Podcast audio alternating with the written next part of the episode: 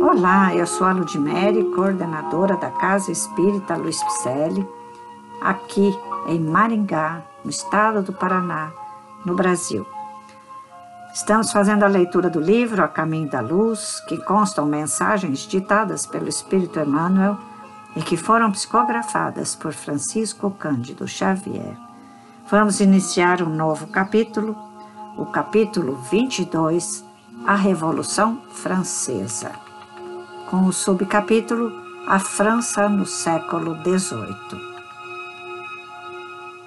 A independência americana acendera o mais vivo entusiasmo no ânimo dos franceses, humilhados pelas mais prementes dificuldades depois do extravagante reinado de Luís XV.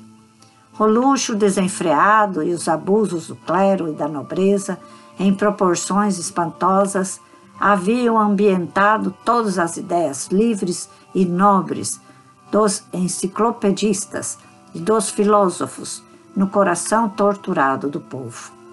A situação das classes proletárias e dos lavradores caracterizava-se pela mais hedionda miséria.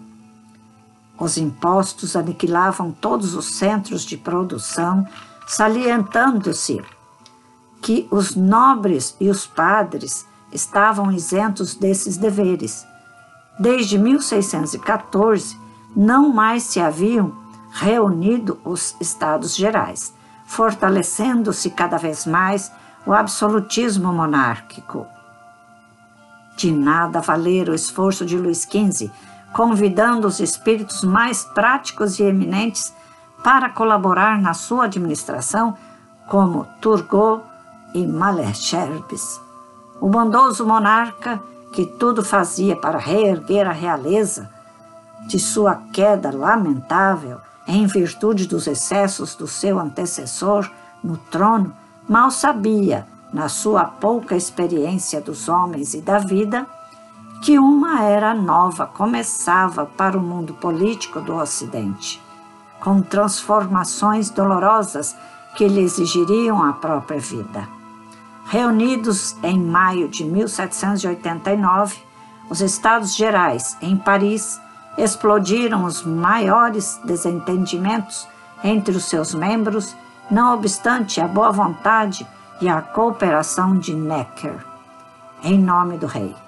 Transformada a reunião em Assembleia Constituinte, precedida de numerosos incidentes, inicia-se a Revolução, instigada pela palavra de Mirabeau. Agradeço sua presença aqui em nossos podcasts.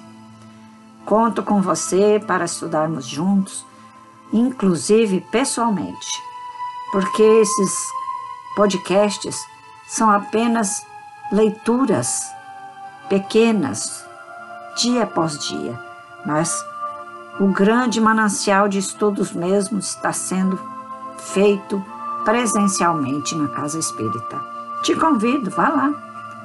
Acesse o nosso site www.celpifempicele.com.br. Você vai nos encontrar e vai somar conosco, estudando e voltando a caminho da luz com estas bênçãos de nosso Senhor Jesus Cristo. Um grande abraço e muita paz.